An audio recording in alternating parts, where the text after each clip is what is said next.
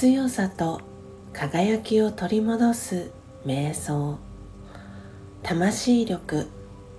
25無条件の愛。自分自身を星のような光の点であるとイメージしましょう。上の方から愛の光がシャワーのように降り注いでいます。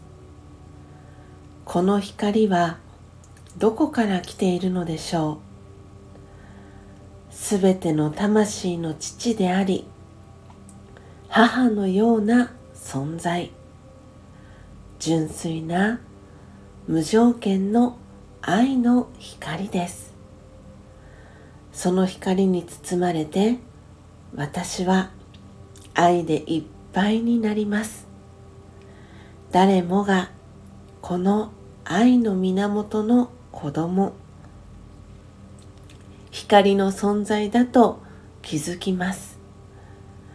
今私は魂の視線でみんなを兄弟として見ることができます。